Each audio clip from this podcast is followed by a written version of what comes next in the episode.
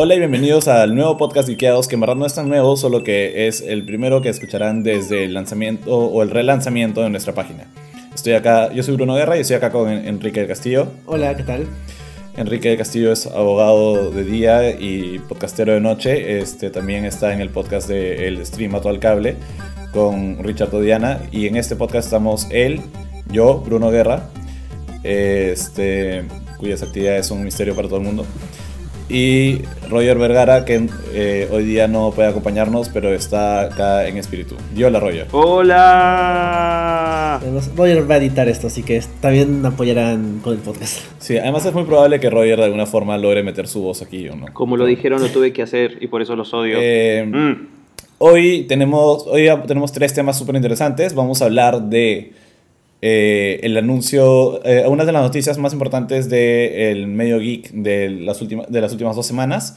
Primero vamos a hablar de eh, el anu- anuncio que ha salido hoy día, que en verdad nos ha movido a todos, nos ha emocionado bastante a todos. Deadpool va a ser adaptado a la pantalla chica en versión animada.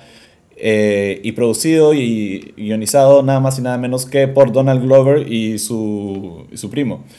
¿Que es con el mismo con el que hace Atlanta? sí, me ¿O parece que es su sí. hermano el que hace Atlanta? No estoy seguro, pero en Atlanta el personaje de- del. O sea, es. El otro personaje es su primo, así que es como que. Muy igual, familiar. Sí, igual Donald Glover tiene una cosa bastante unida con su familia. Ahorita hablamos de eso. Después vamos a hablar del reboot de las películas de Hellboy, lo cual nos ha dejado movidos de una forma de repente no tan eh, agradable. Porque, Sí, es algo complicado cómo reaccionar ante esta noticia. Sí, se siente un poco como una traición. Exacto. Pero es una tradición agridulce porque también, o sea, no parece tan mal Es la propuesta que, están haciendo. Estaba muerto ver Hellboy en el cine y luego, no, no está muerto, pero es con este otro tipo que no es el tipo que quería hacerlo Claro. y que nos cae bien, entonces como que hay sentimientos encontrados. Sí, y luego tenemos también la noticia. eh, ¿Cuál es la tercera noticia? Eh, lo de Tom Holland. Ah, sí, es más una anécdota, ¿no? Pero Sí. ha sido muy, muy paja este, ver a Tom Holland este, romper con bastantes estereotipos al participar en el Lip Sync Battle eh, bailando nada más y nada menos que Umbrella de Rihanna. Eh, y vamos a hablar un poco de por qué eso es algo bastante paja para la película. Eh, y luego como bonus tracks del día vamos a hablar de brevemente de Guardianes de la Galaxia 2 y lo bien que le ha ido en la taquilla norteamericana. Vamos a evitar spoilers porque eso va a ser para otro podcast. O ya fue para otro claro, ya podcast. está el podcast de Guardianes de la Galaxia, así que ya, Sí. si quieren nuestra opinión, más uno está ahí. Pero también es importante ver Sí. cómo le fue en taquilla. Sí, sobre todo en la taquilla de Estados Unidos que es finalmente la que termina a gran escala la- el tema de secuelas y todo, ¿no? Pero creo que está bastante seguro en ese aspecto. Y finalmente eh, los premios de MTV, eh, de, eh, Los Movie Awards. los Movie Awards, que este año ha sido Movie y TV Awards. Eh, entonces, eh, que han cambiado la configuración de sus premios y de pronto MTV es relevante otra vez. Sí, MTV ya no, bueno, ya este viejo chiste de que ya no hay música en MTV y sabemos de que no hay música en MTV. Pero no es solo programas basuras, sino que hay cosas ahí interesantes. de Sí, entonces veamos, eh, veamos, empecemos entonces por Deadpool. Sí. Eh, Deadpool está siendo adaptado para eh, la nueva cadena, nueva que tiene un año, FXX. Tengo un poquito más. Un poquito más de un año, es, eh, es como una subsidiaria de FX, que a su vez es una subsidiaria de Fox. Entonces simplemente como que met- sacan letras, meten letras, yo qué sé. Claro, Pero es- FXX es su... Comedias. Eh, claro, es, es su, su rama para comedias y series más risque, más arriesgadas, más con humor más oscuro, un poquito más delicadas. Claro, por ejemplo, es el canal que transmite eh, the Worst, que es esta comedia súper triste, pero súper graciosa y súper oscura acerca de una pareja que no debería estar junta y la chica sufre depresión y el tipo es un patán y el amigo sufre estrés postraumático. Es bien compleja y es difícil, diferente a las demás comedias que hay en el medio y encaja muy bien en FXX. Comedias. ¿eh? Como- sí, que es divertido, sí, eh, depresión y estrés postraumático. Sí, eh, bueno, eh, ese es FXX. ¿Archer dan en FXX? ¿O sigue No en FX? sé, de hecho, es un poco raro porque se supone que FXX tendría que ser solo para las comedias, pero no están todas las comedias de FX en FXX. Creo que es más reruns de Los Simpson y por ahí algunas de sus comedias interesantes. Ah, bueno. Eh, deberían pasar a Archer ahí. Creo que encaja muy bien con ese perfil. Pero Sí. Eh, y hablando de ese perfil, eh, ese perfil es el de Deadpool. Deadpool es, como ya todos saben, es un personaje, eh, bueno, es el Merc with a Mouth, el mercenario bocazas que le dicen en España. España. Sí, no, este, pero eso no aplica acá. Es, o sea, es un personaje que se caracteriza por un sentido del humor retorcido, mórbido, bastante oscuro, bastante, no sé, criminal hasta cierto punto. Pero es, o sea, una bomba de humor tras otra, y casi literalmente. Eh, y bueno, su película fue un éxito y Deadpool no es que no haya salido antes en versiones animadas, ha salido en, a ver, ha salido en la serie de Ultimate Spider-Man. ¿Ah, sí? Sí, de hecho fue bastante gracioso, es como que tenía bromas tipo... O sea, esa es una serie para niños, entonces de hecho... Es bastante más light de lo usual. pero de alguna forma evidenciada que estaba en una serie para niños. Como por ejemplo en un momento dice, dice este, eh, dice, oh no, estamos llenos de booby, eh, eh, hay booby traps. Y Deadpool se ríe y dice, jaja, dijiste traps. Claro. O cuando dicen, este, los vamos a matar. Este, dice, no podemos matar a nadie. No, tienes razón, eso suena muy, muy dramático. Vamos a desvivirlos. ¿No? Entonces, es ese tipo, o sea, pero es como que... Como bueno, que consciente de que tiene ciertas restricciones. Claro, que es parte de lo que caracteriza a Deadpool, ¿no? Eso ya creo que no cae seguir redondando en eso, pero es Deadpool su característica principal es rompe la cuarta pared y eso básicamente le permite hacer lo que le dé la gana. Exacto. Hasta tener recaps en medio de, de sus propios cómics o cuando alguien le pregunta como que, ¿qué estás haciendo? Dice, no, te preocupes, eso no te concierne, eso pasó en el número pasado. Y es como, ¿qué? O hablar con sus cuadraditos de diálogo. Claro, o sea, ¿quién más hace eso? Pero la cosa es que eh, Deadpool está siendo animada para la pantalla chica, eh, eh, em, o va a tener su propia serie en pantalla chica, y nada más y nada menos que producida por Donald Glover.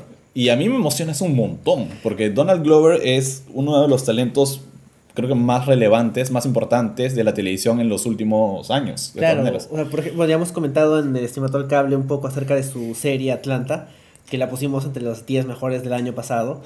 Me frustra bastante que no he visto Atlanta, y, o sea, yo soy hinchaza y me emocionó un montón cuando salió, pero también me dolió un montón que se fuera de Community para hacerla. Sí, es verdad. Pero, pero eh, definitivamente tengo que ver esa serie. Es, es muy buena y es, es bastante rara. Y ahora, bueno, Donald Glover empezó siendo guionista en 30 Rock.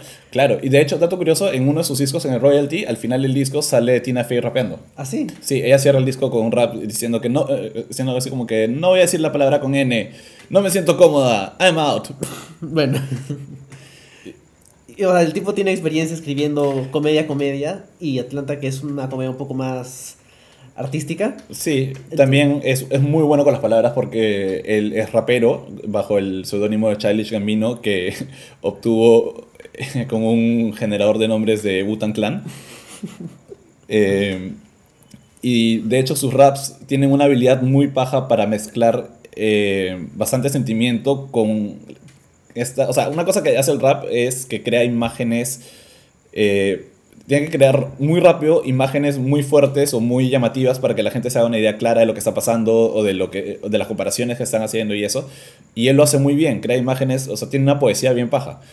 Eh, y de todas maneras, lo, o sea, eso creo que es algo que funciona bastante para hacer comedia también. ¿no? Es más, él ha hecho stand-up comedy.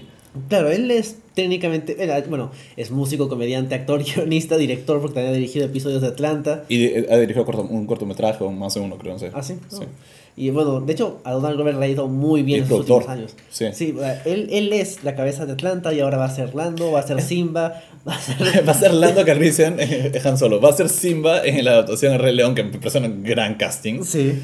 Este, y además ya salió en el universo Marvel. Él, él en el- la versión de. O sea, de hecho, más de uno debe saber esto, y si no, deberían saberlo. Siéntanse mal si no lo saben. Pero cuando estaban haciendo el casting para Amazing Spider-Man, antes de que anunciaran a, a Garfield. Andrew Garfield, eh, em, O sea, eh, Donald Glover, eh, eh, un fan de Donald Glover dijo, oye, este, Donald Glover para, para Spider-Man. Y a la gente, eh, es como que, yo siento que eso fue como que un silencio en la habitación y la gente se emocionó un montón y dijo, "Ah, Cierto, es Qué buen casting. exacto, es genial la idea. No, es como hace tiempo que leí en, en castings ficticios que serían interesantes Will Smith para Capitán América. Interesante. Sí. Ahora que está más viejo, podría Sí. ser, sí. Pero bueno, era eh, Donald Glover para Spider-Man. Y la gente se emocionó un montón y empezaron, empezó un hashtag y él lo retuiteó en broma. Y la cosa es que eventualmente Marvel se vio obligado a, a- o sea, a reconocer que existía ese hashtag. ¿no? Y no le dieron el papel, se lo dieron a Andrew Garfield. Pero inspirados en ese evento, decidieron crear al personaje de Miles Morales, que es ese Spider-Man que es un chico afrolatino del universo Ultimate, que ahora también ya es parte del 616. Y que va a tener su propia película ahora. ¿Va a tener su propia película? Sí, ¿Miles Morales? La película animada de Ah. Spider-Man que están haciendo este Miller y Lord, creo. Ah, vaya. Es de- acerca de Miles Morales. O sea, ya está Ah, por- bueno, de hecho, novedad para mí, novedad para ustedes. castearon a. No recuerdo el nombre del actor. Que salió en esta película Dope. Ya. Y no que sale en la serie este, de Get Down. Ya. Como la voz de Miles. Ah, mira. Sí, no recuerdo el nombre del actor, pero. Claro, de hecho, no se le va a ver. Solo es la voz. Pero es una buena elección. O sea, es muy bueno en. En- Myers, Ah, no. eh, DeAndre, Oh, DeAndre sí. Bonds. En todo caso, creo que tendrías que entrar al. al- a- Mejor Spider-Man, ¿no? Bueno, ya. Mientras que yo busco eso. La cosa es que eh, salió esta. eh, o sea, salió este casting, fue un gran. eh, in- se inspiraron en él para el. para, para crear el personaje. para crear el personaje y el personaje fue bastante divertido y.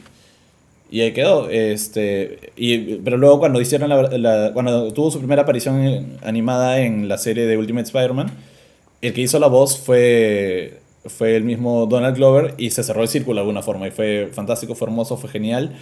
Y fue muy apropiado, encajaba muy bien. Era como que. Diría que fue como si hubieran creado el personaje pensando en él, pero básicamente lo hicieron, así que todo bien. Sí, Es algo así que- como Samuel L. Jackson de Ultimate. Algo así. ¿no? O Nick Fury de Ultimate, que es Samuel L. Jackson. Que lo hicieron para que lo haga Samuel L. Jackson algún día y luego lo hizo Samuel L. Jackson. Claro, sí. Sí. Eh, entonces, de alguna forma encaja todo muy bien. Que Donald Glover haga este personaje es eh, que se encargue, que vaya a entrar al universo Marvel ahora como productor y guionista de la serie Deadpool. Yo creo que están todos los elementos ahí. Es como que esa habilidad para manejar el humor, eh, para escribir diálogos in- interesantes, para esta conexión además con la cultura geek que él mismo ha reconocido siempre tener.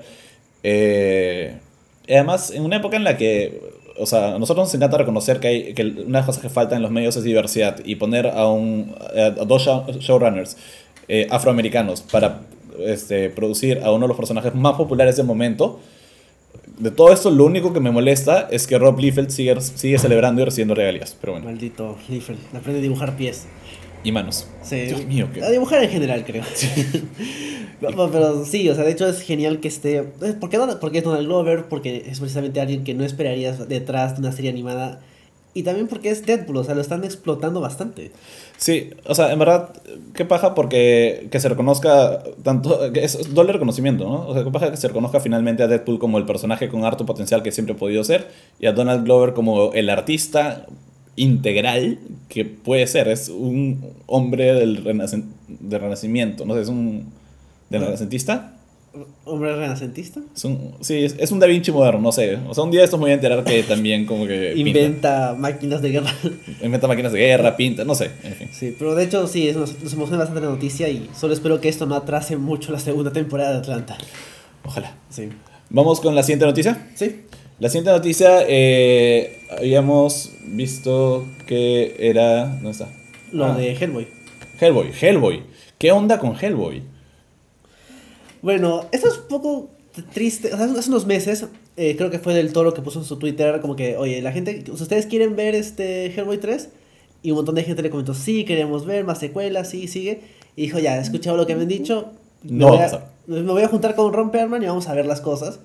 Un, un mes después, lo siento, no va a haber Hellboy 3. Sí, para esto cabe mencionar que Ron Perlman todo este tiempo ha estado diciendo, pucha, yo, eh, o sea, yo me anoto si ustedes quieren, porque hubo, un- después de la segunda película, que no le fue tan bien como la primera, No. hubo un montón de gente que decía, eh, o sea, que decía, oye, que Hellboy 3, que Hellboy 3, porque de alguna forma, aunque no le fue muy tan bien, se volvió una franquicia de culto, con dos películas nada más. No, porque ah, Del Toro es un director de culto. Sí, claro. Eso aporta bastante. Y el personaje también es un personaje de culto. Además, o sea, Ron Perlman es este actor que tiene un- un- una conexión muy, muy directa a sus fans y como que les habla bastante, les responde directamente y él siempre respondió de forma muy, muy entusiasta a la idea de volver al personaje.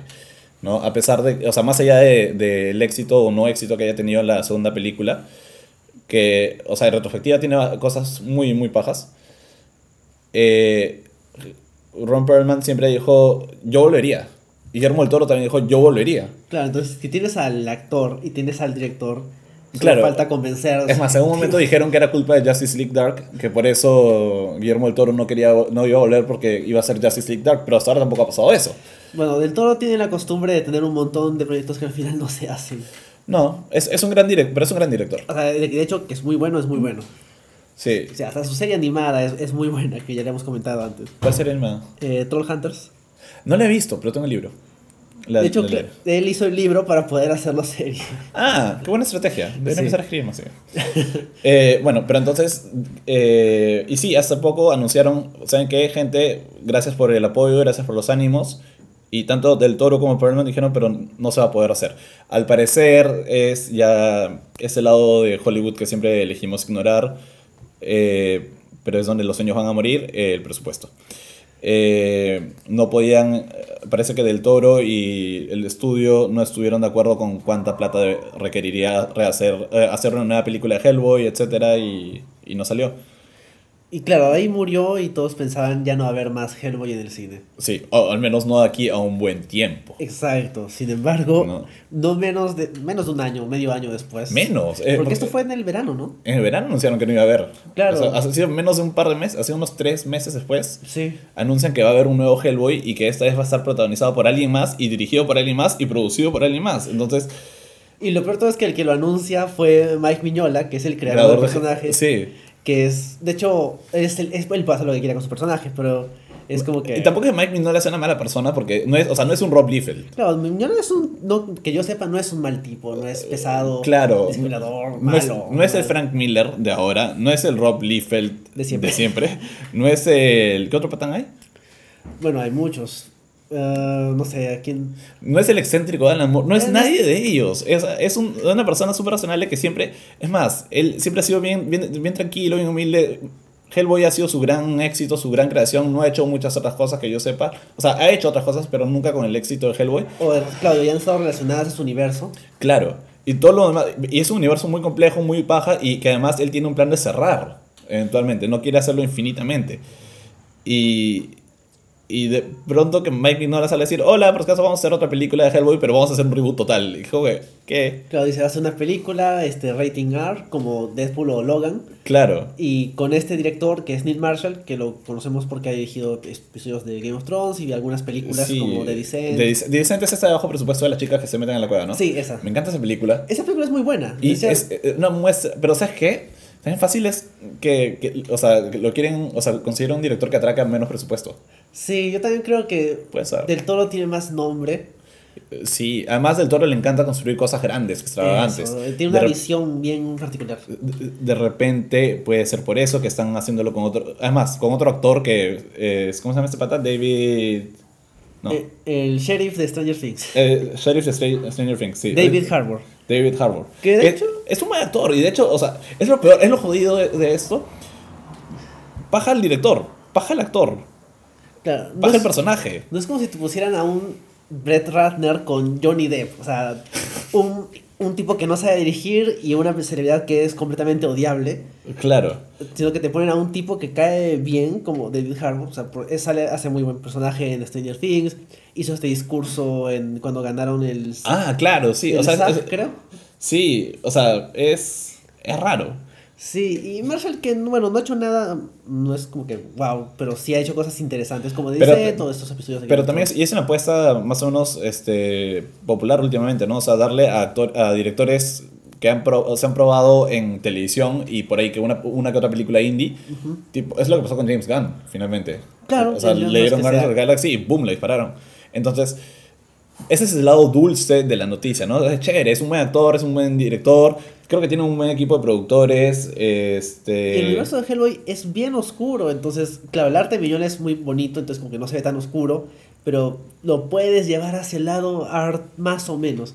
Eso creo que es un poco más discutible. Ahora, ya. Yo siempre he tenido un par de cosas que, o sea, cuando tú lees los cómics de Hellboy, las películas de Del Toro no se parecen tanto. No. Es como las adaptaciones de Batman, ya, The Dark Knight, a todo el mundo le encanta, pero si tú lees el cómic de Batman no se parece tanto a, a The Dark Knight. O sea, para tal caso, eh, salvo las muertes, personalmente creo que el Batman de Ben Affleck está más cerca al Batman de DC, Sí, sí. al Batman de los cómics. Dicho eso, eh, igual es una buena película la de... la- la- La- Son buenas películas las de Hellboy. Pero podrían haber sido más pegadas al cómic. Y de repente esa es la apuesta que, por la que van a llevarlo. Claro, yo me imagino que si al final han primado dos cosas, ha sido tal vez por un lado Miñola diciendo, bueno, me gusta tu visión del toro, pero ahora le toca, me toca a mí para dar una visión más cercana a lo que yo hago, y también los ejecutivos diciendo, del ¿Menos plata? Tú eres, tú eres muy caro y creo que la gente quiere ver películas de cómics con rating R. Sí. Como le fue muy bien a Logan como le fue muy bien a Deadpool, vamos a hacer lo mismo, porque los ejecutivos suelen ser así. Yo creo yo a eso le sumo el tema de la plata y el tema que la gente ya está reaccionando mejor a los reboots. Claro, a la gente todavía le molestan bastante, pero por ejemplo ahorita Spider-Man va por su segundo reboot en menos de 10, ¿Diez años? 10 años. Sí. O sea, y, y digamos la gente está más entusiasmada que nunca, entonces salvo que, no sé, de repente el siguiente paso es ver a David Harbour bailando en Lip Sync Battle, no sé. Puede ser. De hecho, el tipo ya generó cierta buena fe con, con esto que hizo ese discurso. Sí, eh, y pero además, tampoco es que Hellboy sea. no, tan, tan, tan, no es sagrado. Lo, lo puedes, o sea, lo puedes trabajar, no va a pasar nada. No, sí, o sea, digamos, ese es el tema. Me entusiasma esta nueva adaptación y chévere, pero siento que estoy traicionando a unos viejos amigos al aceptarlo tan fácilmente. Y creo que eso es lo que han sentido un montón de personas. Que, o sea, los titulares que he visto, ninguno ha sido como que, ah, malditos. Todos han sido como que no sé cómo sentirme al respecto. Claro, es complejo. ¿no? Entonces, este, Ron Perlman y, y, y Del Toro, de hecho, tuitearon algo así como que, pucha, ya pues, qué pena. Sí. Jeffrey Tambor, en cambio, Él sí fue directo a, a la yugular a- de exacto. Mignola y dijo como que, oye, ¿qué onda con la mañana?" Claro. Ahí, bueno, eso te permite especular de que a tal vez del toro necesitaba un poco más de apoyo Miñón. Le dijo, no, yo no, no te preocupes, no hagamos nada. Y luego, como que, no, hay otra película, pero sin ti. Sí, no sé por qué me gusta imaginar a Jeffrey Tambor. Jeffrey Tambor, por cierto, también sale en las películas, ¿no? Claro, él es uno, Claro. es como un tipo de oficina. Es el, claro, es el, el supervisor de alguna forma. Sí. Pero, ponte, nunca me gustó cómo transformaron a su personaje en la segunda película. En la primera, o sea, evoluciona. Sí, al y final luego evoluciona. retro- y retrocede. Claro, eh, le en- salva la vida en la primera. No, y comparte con Hellboy un momento feeling y todo. Y dices, ah, ya, bacán. O sea, ya. Pero en la segunda película es como que. O sea, se quedan sin. Creo que se quedan sin antagonista la mitad de la película. Y necesitan generar drama. Ajá, y al final es como que, bueno, mandemos a la mierda a Jeffrey Tambor. Algo para lo que pues. Jeffrey Tambor es muy bueno. Es claro, los que hemos visto Arrested Development sabemos de que es muy bueno siendo un maldito. Y eh, claro, un monachón maldito de alguna Sí. forma. O sea, quiero imaginar a Jeffrey Tambor de, de Arrested Development como que renegando contra Mignola y diciendo Daddy needs a movie, una cosa así. Dios. bueno, pero eso es eso. ¿Vamos al siguiente tema? Sí, así de tema, que era lo de Tom Holland, haciendo una coreografía como, como Rihanna en Lip Sync Battle. Cabe mencionar que su contrincante fue Zendaya, Sí, que ella también hizo una coreografía, en este caso de Bruno Mars. de Bruno Mars, de 24K. Sí, que también lo hizo bastante bien. Lo hizo muy bien. Sí. Y de hecho las reacciones de Tom Holland y de, de Chrissy Teigen y de mm, LL Cool J son muy, muy divertidas. Es como que, wow, qué bien lo hace. Y hay gente que la ha felicitado porque además su caracterización de Bruno Mars ha sido muy paja y todo bien. Sí. Incluso va en un momento y se para frente a Tom Holland y le tira billetes y todo. Y es gracioso. Y, y luego aparece Tom Holland. Y claro, y es como que, o sea, Zendaya es, es cantante también. Sí, es ¿no? cantante. Es cantante, también baila y todo. Entonces eh, era como una batalla difícil. Claro. Pero luego te acuerdas que Tom Holland Ha hecho musicales. y ha hecho Billy Elliot. Exacto. Entonces, y que además es este no sé, es casi gimnasta, no sé qué es, porque sus acrobacias para Spider-Man las hace él. Claro, y lo ves haciendo acrobacias acá también. Claro, y de pronto empieza como que como cantando bajo la lluvia. Y luego este, cantando bajo la lluvia, dijo, ah, qué simpático, qué agradable. Sí. Y de nada como que se esconde detrás de unos paraguas y re- reaparece vestido en un corset de cuero como Rihanna en Umbrella, claro, bailando. Y, o sea, es realmente espectacular. Porque más allá de todo, o sea, es uno, hay que tener bastante coraje y bastante valor para salir y hacer esa coreografía. Y no digo por el hecho de salir vestido de mujer, sino por el hecho de que es Rihanna. Es como de, o sea, cualquier cosa que hagas le va a quedar corto. Y, y definitivamente no, no puedo decir que lo hizo mejor que Rihanna, pero lo hizo, o sea, lo hizo tan bien que, no sé, el- o sea, tú ves la dirección de cámaras, mandarina, Como suele pasar en el stream Mató el Cable, mi perro mandarina quiere participar. mandarina, ¿tú qué opinas? Creo que hubiera preferido que Joran haga el lip sync de otra canción de Rihanna. Bueno, la cosa es que eh, a lo que iba, tú puedes ver que en verdad fue tan impresionante la performance y véanla, búsquenla de verdad que es muy muy paja. A la mitad de la, o sea, no. Ok, ok, Zendaya bailó mejor. Eh, durante la presentación, el director de cámaras casi no poncha a alguien más que no sea la misma coreografía. Normalmente siempre llenan todo de planos de reacción, ponen a Chrissy Teigen bailando, ponen al contrincante perdiendo, ponen a, a LL Cool J haciendo gestos o bailando también. Y ponen acá un poco eso, pero con las justas, o sea, un poco más y, y simplemente... O sea, no, no vi el resto del capítulo a la mandarina. No vi el resto del capítulo, pero tengo entendido que ganó finalmente Tom Holland, ¿no? Bueno, es merecido. Bueno, igual es un concurso como que entre amigos y es Sí, o sea, al final es una- esto es un chongo, ¿no? Y, y- pero sí, o sea, que se lo merecía, se lo merecía. Sí, salió muy bien. De hecho, cuando yo no había visto el clip y luego veo un comentario en Twitter diciendo como que ah, me imagino que a algunos ejecutivos en Disney no le va a gustar esto. Y me preguntaba por qué, qué, qué cosa de rara podría haber en Tom Holland cantando Umbrella. Luego vi el clip y luego veo un comentario de, de alguien que decía como que, ¿qué es esta mierda? Y como que, ah, ya entendí por qué hay gente que no le va a gustar ese, esta, este Sí, video. yo no he visto reacciones ne- eh, negativas. De hecho, la mejor reacción que he visto fue que alguien posteó un GIF de Community con el decano, con Dean. ¿Cómo se llama? ¿Dean Eh, Pelton? Dean No. Pelton, sí. De Community, este, cuando dice algo así como que. Espero que esto no despierte nada nuevo en mí. Ah, este. Pero a mí lo que me pareció muy paja de esto es que me, me renovó la esperanza de que la nueva película de Spider-Man va a ser muy buena. Por algo tan simple como que finalmente está demostrando que, o sea, no tiene, no tiene miedo, es como que bastante temerario. Me recuerda a cuando a Heath Ledger lo castearon para, para Joker y cuando le preguntaron a Nolan por qué, dijo porque Ledger es temerario, o sea, no le teme nada. Y alguien, o sea, y era un- una buena decisión para castear a alguien que no le teme a- al héroe que más miedo inspira. Interesante. Entonces, en este caso, creo que a este personaje que se ríe literalmente en la cara del terror. O sea, Peter Parker eh, como Spider-Man es. Sí, spoiler alert: Peter Parker es Spider-Man.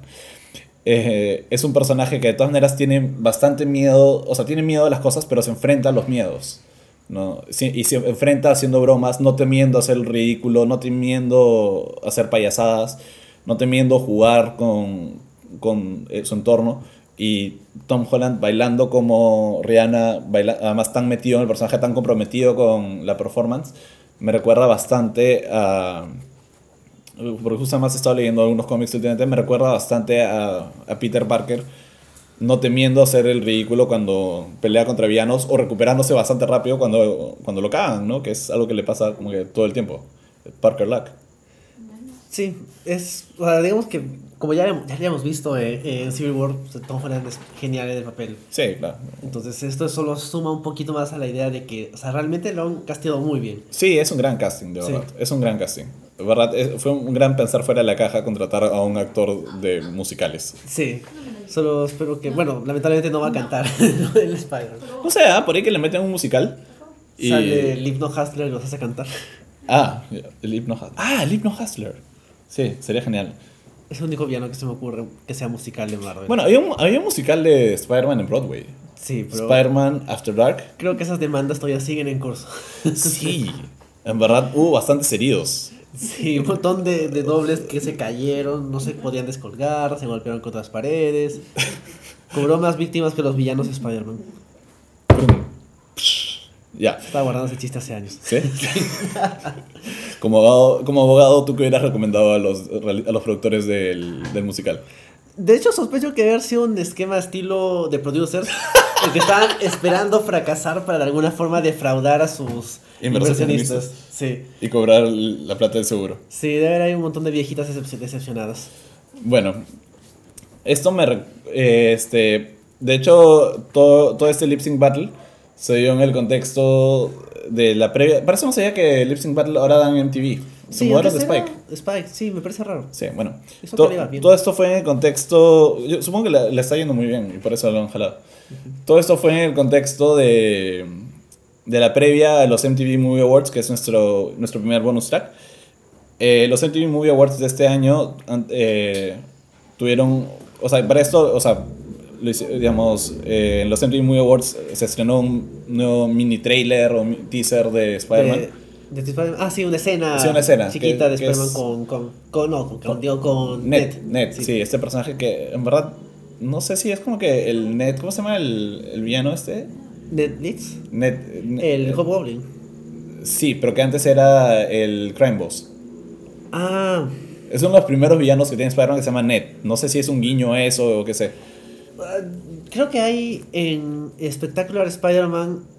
Ahí ah, modifican un poquito los. Sí, lo ponen también. Claro, y creo que sale un. Hay uno de los policías, es Ned Lee. No, no los reportajes, eh, de, report- de los Reportero. reporteros, sí, Sí. es Ned Lee. Claro, entonces por ahí Lee, el actor es asiático, y, se- y pueden coger un poquito a Ganke, que es el amigo de Miles Morales. Como que una, es, el tipo es como una mezcla de cuatro personajes distintos. Sí, es como que necesitamos más diversidad. Metámosle. Sí. Sí, pero bueno, pero el protagonista sigue siendo blanco, así que, hey, fanboys, quédense tranquilos. Bueno. Eh, bueno, sí, eh, MTV Movie Awards eh, son relevantes otra vez, al parecer. Sí, ha habido varios cambios. Para esto, este, ya no son solo Movie Awards, ahora son eh, Movie and TV Awards. Y ¿por qué no? Si no, supuestamente estamos en la época dorada de la televisión, deberían serlos, ¿no? Creo que también lo son desde el año pasado, pero ¿quién le presta atención a MTV hace años? Sí, o sea, tienen categorías. Una cosa que la gente siempre bromea es que MTV siempre ha sido como, o sea, hace tiempo dejó de ser sobre la música y eso. Pero yo creo que hasta cierto punto MTV, si bien era sobre la música cuando apareció, MTV nunca fue realmente solo sobre la música. Porque creo que el feeling de MTV era que se presentaba como una propuesta de un medio alternativo, un medio que efectivamente, ya, igual, se, digamos, este, cobraba de- frutos del Estado capitalista y todo lo que quieras. Y sea es de una gran corporación. todo lo que quieras, pero daba voz a voces alternativas, daba, o sea, daba espacio a voces alternativas, a, a minorías, siempre ha promovido este, discursos bastante liberales, ¿no? tenía este programa eh, The Real World, donde, este, o sea, digamos, donde se veía como que cómo vivían jóvenes y todo, y claro, ya, es como, el, también es la cuna de, esa, de ese virus de realities, pero igual era o sea, igual era bastante, no sé, atrevido, edgy, controversial. Exacto. O sea, eso era MTV y hace tiempo que ya no lo era. Sí, era simplemente como que existe y es como una especie de zombie que está ahí, como que no está muerto, pero está muerto. Claro, eh, es como, no sé, es como un, un contador que vive, viejo que vive, que alguna vez fue una estrella de rock, no sé. Yo qué sé, es, era eso, era algo raro MTV. Y de pronto, eh, creo que también con el- el- la aparición de los medios digitales o con la masificación de los medios digitales, MTV a través de sus redes y a través de propuestas que maneja ya hace tiempo, pero que nunca han sonado tanto como MTV Universities y cosas así, MTV siempre ha tratado de mantener un discurso pro, eh, progre paja. Y una de las cosas que, que se escondían ahí y que este año ha sido un boom ha sido su entrega de premios. ¿No? Que hace tiempo que a nadie le importaba, que era una cosa aburridísima. Creo que la última paja fue la de los hermanos Wayans o la de Jimmy Fallon, por ahí. Eso debe haber sido hace mucho tiempo. Hace mucho tiempo. O sea, la, la última vez que hicieron algo así medio controversial en un Music Award fue cuando Madonna se chapó a Britney y a Cristina Aguilera. Bueno, también lo de Miley Cyrus con... Robin Thicke, sí, pero que es- es, más pero- de lo desagradable. Sí, eso era más que nada como que mira, todavía somos como que atrevidos, como que no, no lo son. Sí, se sentía más armado. Sí, exacto. O es, eh, sí, se sentía más armado. Es como cuando pasó lo de Kanye West con Taylor Swift y Beyoncé, también se sentía armado. Sí, Pero- es un poco más interesante. Sí, pero también era como que una telenovela armada. En cambio, hace tiempo no había, no sé, Kurt, eh, Kurt Cobain este, destrozando su guitarra contra el amplificador, Chris Novoselic tirando su bajo, reventándoselo en la cara y ca- quedando, quedando inconsciente en, en el escenario y mientras que Dave Grohl llamaba a Axel para buscarle mecha o el creo que era guitarrista o vocalista de Rage Against the Machine subió encima de un- una pieza de escenografía este fastidiando a Limp Bizkit porque eh, habían ganado mejor álbum de rock. O sea, es- esas cosas ya no pasaban, Claro, ¿no? Entonces, este, y este año con esta entrega de premios que voy a leer las categorías, eh, película del año y serie del año, ok, bastante es- estándar, ¿no? Eh, los nominados además, blockbusters, eh, o sea, Rogue One, Logan, Get Out, The Edge of Seventeen, que no sé qué es, y... es una película sobre adolescentes. Pero dicen que es bastante buena. Ah, maña. Con Hailey Stanfield. Ah, ya, ya, ya sé cuál es. No lo hizo.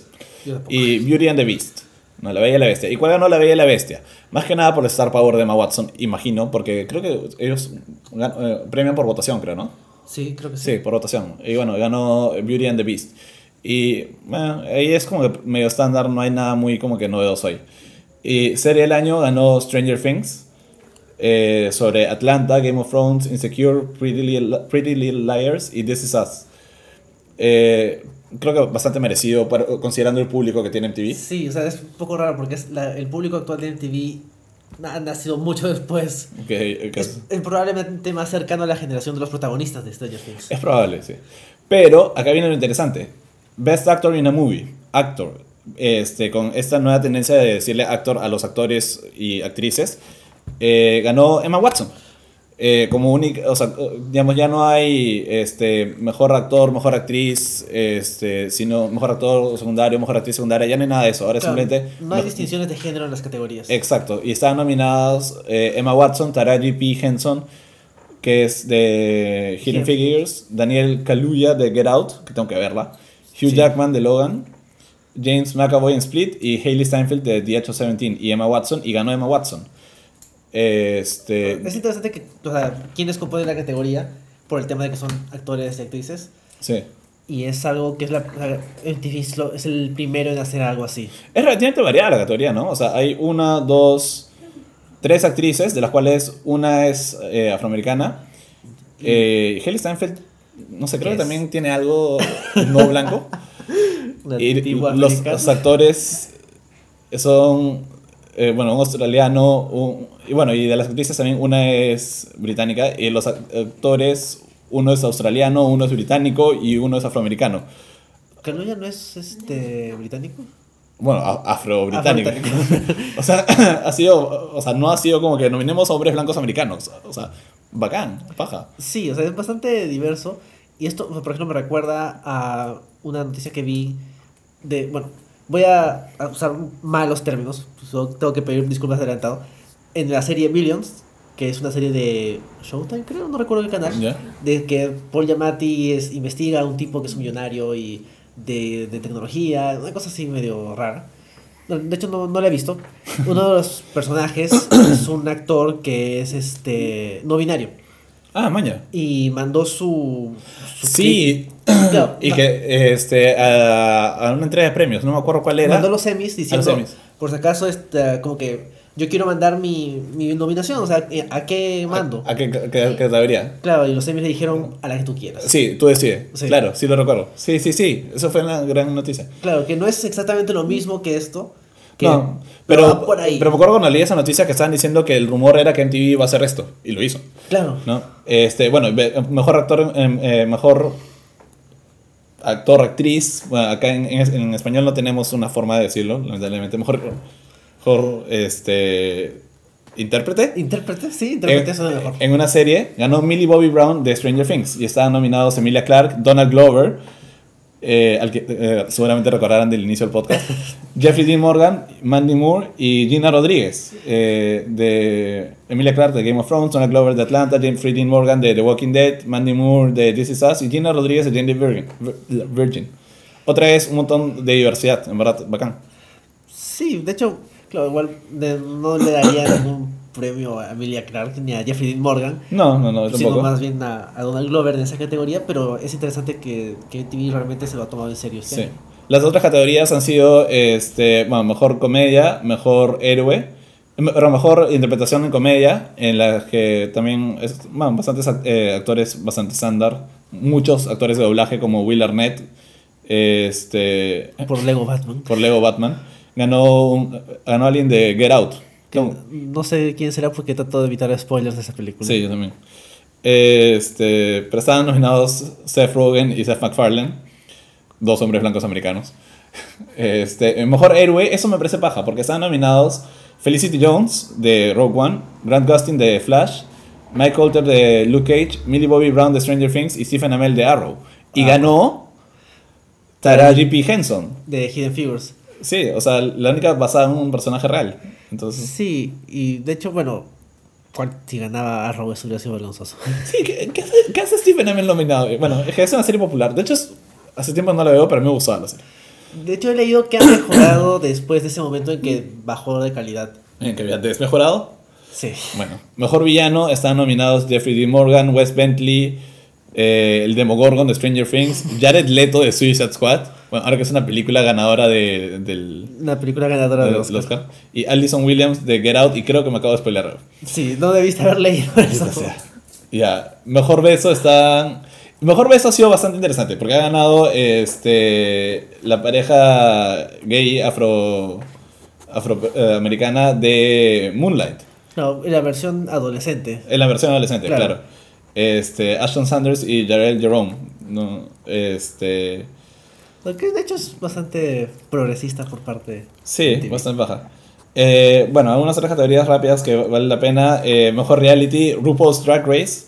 Véanla, es buena, vale la pena. Por ahí vi que, que había una categoría mejor documental. No sabía Sí. que había categoría mejor documental en los Sí. MTV. Sí. Y de hecho son bastante parecidas a, a las de el es el Oscar. Oscar. Sí, Son- ganó 13. No Claro, sé qué es. que son, son tres que estaban nominadas al Oscar. Sí. Eh, bueno, en. Ahora. Best Host del programa de televisión, eh, Trevor Noah. Bacán. O sea, de hecho, a mí me gusta The Daily Show todavía. Hay mucha gente que es como que ya se fue Jon Stewart, no importa. Oye, pero Trevor, Trevor Noah ha hecho un buen Trevor trabajo. no es, es bueno, o sea, es. No diría que es el mejor host de ese tipo de programas. No, creo que ahorita eso se lo lleva John Oliver, en verdad. Sí. Eh, después, eh, Mejor Historia Americana. Y eso está bastante interesante. Transparent, que es la de Jeffrey Tambor en drag. Sí. eh, Es- como un, un hombre, una mujer transgénero. Transgénero, sí.